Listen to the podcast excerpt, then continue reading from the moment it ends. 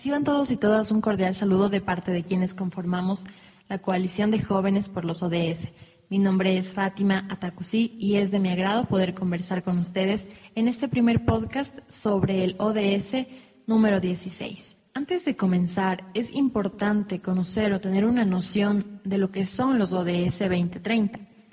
Estos son los Objetivos de Desarrollo Sostenible para el 2030 que ha impulsado la Organización de Naciones Unidas ya desde el 2015. Tiene un catálogo de 17 objetivos que buscan ser cumplidos o al menos eh, en su mayoría que sean implementados por los estados que son parte de las Naciones Unidas dentro de sus proyectos, dentro de sus iniciativas, sin quitar evidentemente la, eh, la posibilidad de que organizaciones de la sociedad civil, de que fundaciones tomen parte y también ayuden en la construcción y en el cumplimiento de estos objetivos, como la disminución del índice de pobreza, la alimentación, la energía, el ambiente sano, también tenemos temas de paz y de justicia. Y en estos dos últimos conceptos es en lo que basaremos este primer podcast. En el Objetivo de Desarrollo Sostenible número 16. Bien, para profundizar más en este tema, el día de hoy nos acompaña María José Freire Aragón. Ella sin duda es una experta y permítanme contarles un poquito más de su perfil. María José es magíster en género y desarrollo por Flaxo Ecuador. También especialista en políticas de cuidado por la Claxo en Argentina y magíster en cooperación y ayuda internacional por la Universidad Complutense de Madrid. En relación a su experiencia laboral, ha sido asesora en derechos humanos, género y cooperación para instituciones públicas. También ha sido consultora de la Organización de Estados Americanos y organismos asociados en temas de relaciones internacionales y seguridad. Ella es experta en redacción de propuestas multilaterales de cooperación internacional. Ha trabajado algunos temas de investigación, entre los cuales se encuentran economía inclusiva, salud sexual y reproductiva, cuidados y caring democracy, además género y desarrollo. María José ha formado parte de varios equipos de trabajo, y dentro de estos también tenemos varias instituciones del Estado. Ha trabajado en el Pan American Development Foundation, además en la Asamblea Nacional del Ecuador, en el Ministerio de Relaciones Exteriores y Movilidad Humana, también en el Consejo de la Judicatura, en el Servicio Integrado de Seguridad ECU 911, en el Ministerio de Defensa Nacional, en la Secretaría Técnica de Discapacidades, en el Ministerio Coordinador de Patrimonio, en la Fundación Esquel y en la Organización de los Estados Americanos como consultora política y de seguridad. Bienvenida, María José. Buenos, ¿cómo están? Eh, soy María José Freire. Saludos a todos quienes escuchan y se conectan a esta entrevista. Quisiera aprovechar para hacer un llamado a luchar por la eliminación de la violencia contra la mujer, dado que este mes, el mes de noviembre, es el mes del activismo para frenar el maltrato, la violencia contra nosotras. Además, animo a las mujeres que están viviendo esas experiencias y les digo que no están solas, que renuncien al, su maltratador y que rompan el ciclo. Muchas gracias por tus palabras, María José. Y bueno, como hemos venido conversando y también nos gustaría explicarles a las personas que nos están escuchando que eh, en su mayoría son jóvenes que buscan estos espacios para poder desarrollar sus proyectos, para poder entender un poco más sobre este sistema de sostenibilidad y de objetivos que ha propuesto la Organización de Naciones Unidas ya desde el 2015. En ese sentido, eh, María, te estaré haciendo algunas preguntas en las que siéntete libre de contestar de la manera en la que tú desees. Esto es una conversación y nos, nos gustaría conocer un poco más de lo que tú haces, de tus proyectos, de cómo se están desarrollando y, bueno, cuáles han sido también los desafíos ¿no? que has tenido y que han presentado eh, el desarrollo de tus proyectos. Sabemos que emprender en estas situaciones, en lograr resultados, también es eh, un poco complicado. Bien, entonces eh, iniciemos con las preguntas. Estimada María José, ¿Cuáles han sido las acciones que has realizado en torno al cumplimiento del objetivo? considero que cuando hablamos de paz, justicia e instituciones sólidas, es mandatorio hablar del derecho de todas las personas a acceder a la justicia. Creo que todos y todas estamos viendo que estamos viviendo tiempos convulsos y a diario nos vemos bombardeados por situaciones de violencia, de corrupción, noticias de delincuencia organizada, de violación de derechos. Por ejemplo, cuando hablamos de el limitado acceso al derecho a la salud, la violencia contra los niños, niñas y adolescentes, contra las mujeres, contra la población LGBTI contra las personas indígenas o personas afrodescendientes, cuando también estamos hablando sobre que hay una falta de empleo, eh, debemos analizar que estas son acciones que tienen, o más que acciones, que son em, eh, situaciones que tienen un origen estructural institucional y que mientras no se hagan los correctivos y se tomen acciones firmes, más allá de las llamadas acciones eh, afirmativas, todavía nos hace falta esforzarnos más para crear instituciones efectivas e inclusivas. El fortalecimiento del Estado de Derecho y el que una persona vea que su denuncia es atendida y que cumple el debido proceso y no cae en situaciones de impunidad es clave cuando hablamos del objetivo 16 del de los ODS.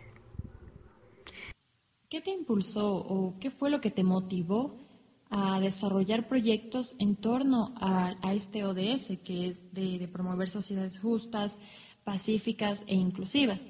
Entendemos que el sistema de justicia siempre ha ido em, dos pasos detrás. El, el sistema judicial y no únicamente de, digamos, de, de nuestro país, de Ecuador, sino se puede ver en América Latina y en varias regiones también, que lastimosamente la tecnología, la forma en la que la sociedad se desarrolla, su cultura y cómo va avanzando todo, eh, pues simplemente la justicia y el sistema se han quedado, eh, por no decirlo, arcaicos, de alguna forma sí en retroceso. En ese sentido, no sé qué fue lo que te impulsó a ti a seguir en la búsqueda o persecución del cumplimiento de este objetivo. Eh, la situación que vivimos como sociedad ya es bastante compleja. No se diga que para los grupos minoritarios o grupos a quienes los derechos son vulnerados. El mismo documento oficial de Naciones Unidas señala que a nivel mundial existen 49 países que no tienen leyes que protejan a las mujeres contra la violencia. El mismo informe indica que más de mil millones de dólares es lo que se pierde en los países en desarrollo por casos de corrupción, por soborno e incluso por invasión de impuestos. Esa plata que se pierde bien podría ser reinvertida en proyectos de educación, en salud, en vivienda, en servicios de agua y alcantarillado. En nuestro país todavía sectores populares de Guayaquil, por ejemplo, no tienen acceso a agua potable. En este punto creo que es bastante necesario que, eh, ver el proyecto de ley que se está debatiendo en la Asamblea Nacional sobre la ley de extinción de dominio. Esta ley como mecanismo jurídico está dirigida eh, contra los bienes de origen o destino ilícito. Este instrumento de política criminal se enfoca exclusivamente en la persecución de toda clase de activos y no de personas. Recalco, es una persecución a la clase de activos mal habidos que integran la riqueza derivada de la, de la una actividad criminal y cuya recuperación de bienes permite que el Estado reinvierta o permitiría que el Estado reinvierta ese dinero en políticas que beneficien a la sociedad. en efecto, estoy de acuerdo contigo, María José, y estoy casi segura de que al menos la mayoría, si no son todas las personas que nos están escuchando en este momento, concuerdan contigo en ese sentido.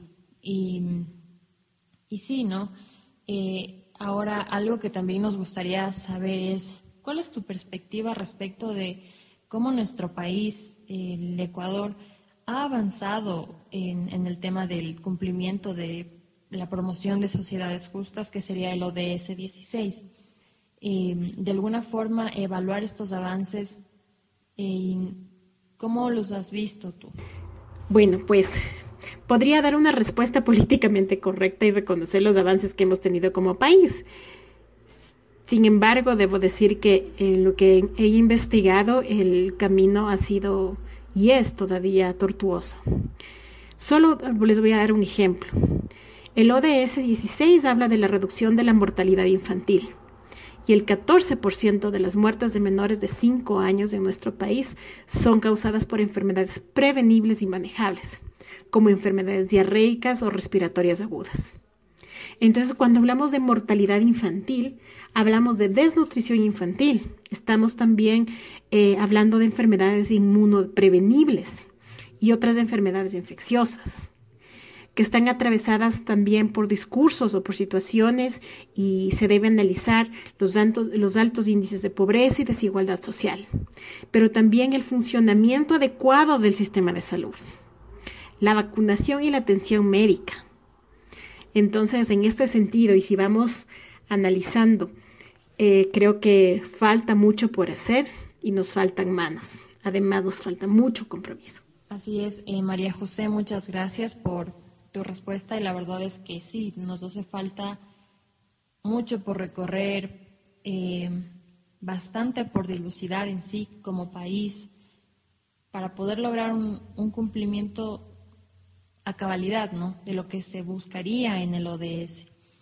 Eh, otra de las preguntas que nos gustaría conversar contigo es, eh, en virtud de que todos y todas, o al menos la mayoría de quienes estamos aquí, somos jóvenes, em, ¿qué acciones deberíamos tomar? Es decir, ¿qué acciones, qué iniciativas pueden tomar las y los jóvenes en la promoción de este objetivo?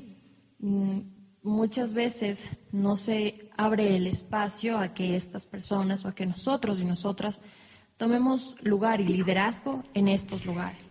Bueno, en general creo que la participación de los y de las jóvenes es súper importante. Eh, concuerdo cuando se dice que si se quiere lograr el éxito de uno de los ODS hay que involucrar a la juventud. El activismo juvenil es súper importante y es de gran relevancia. Los jóvenes y las jóvenes son quienes tienen esa, esa fuerza que nos interpela y que rompe esquemas. Su valor está en la naturaleza contestataria que tienen. No quisiera decir y cargar a la juventud con responsabilidades de cambiar los defectos de lo que no se han hecho las generaciones pasadas. En ningún momento.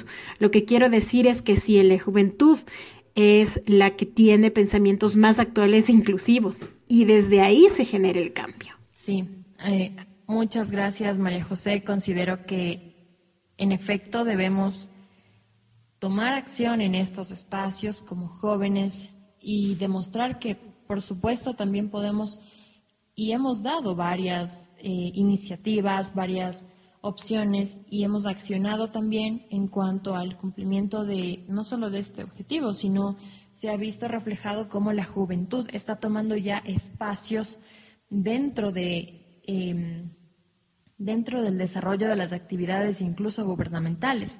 Y esto es clave porque podemos darnos cuenta de que existe una generación nueva que está empezando a ver las cosas de una manera diferente.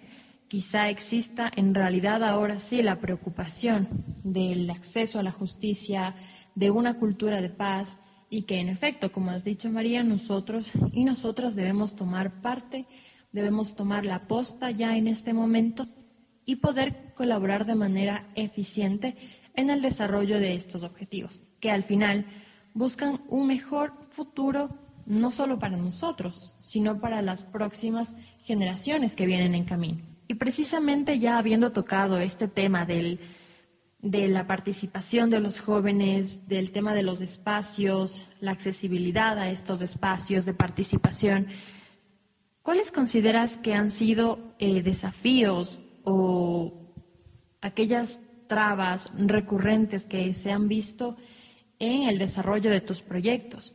Si bien eh, tener una iniciativa ya suma bastante, ponerla eh, en práctica o encaminarla, empezar a construirla, también es complicado. Y ya que hemos hablado de la situación en la que está nuestro país, evidentemente yo entendería que si has tenido algún tipo de desafío o reto que, que afrontar y que sobrepasar para llevar a cabo tus objetivos.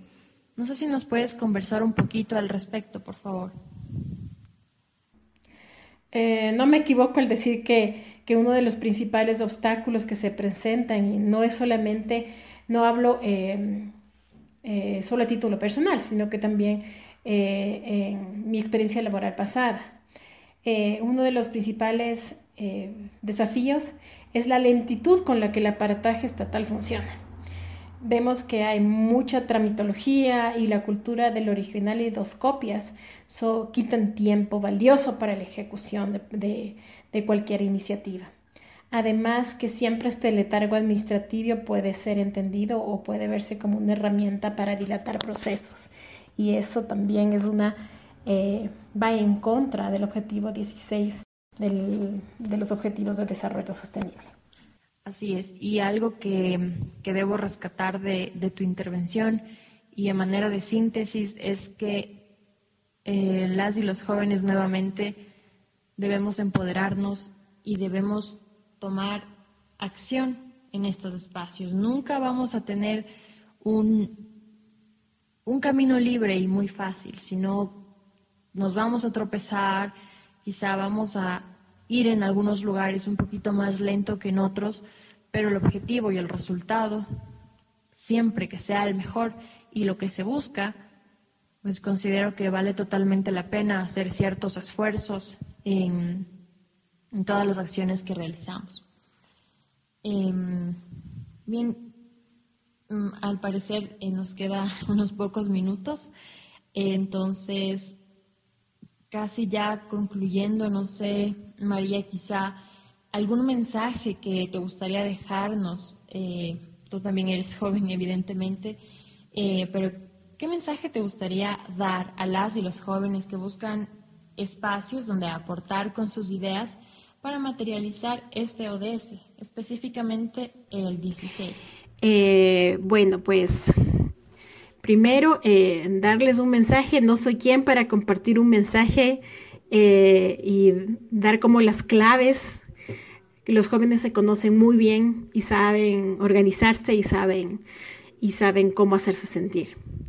Sin embargo, como lo mencioné hace un momento, eh, creo que los jóvenes, mi llamado es a que los jóvenes se hagan sentir, participen, se movilicen y se involucren. Si no hay espacios, pues que creen espacios de los que puedan pronunciarse que aprovechen esa efervescencia que los caracteriza. Y sin querer sonar a un disco rayado, hay que eh, que sepan que todo es con ustedes y nada sin ustedes. Y a partir de eso, muchas cosas se pueden lograr. Sin duda, eh, María, creo que nos has dado una excelente exposición de todo lo que comprende el promover sociedades justas, pacíficas e inclusivas. Has compartido con nosotros y nosotras este proyecto eh, tan increíble que estás realizando y que sin duda busca aportar un montón a la sociedad civil.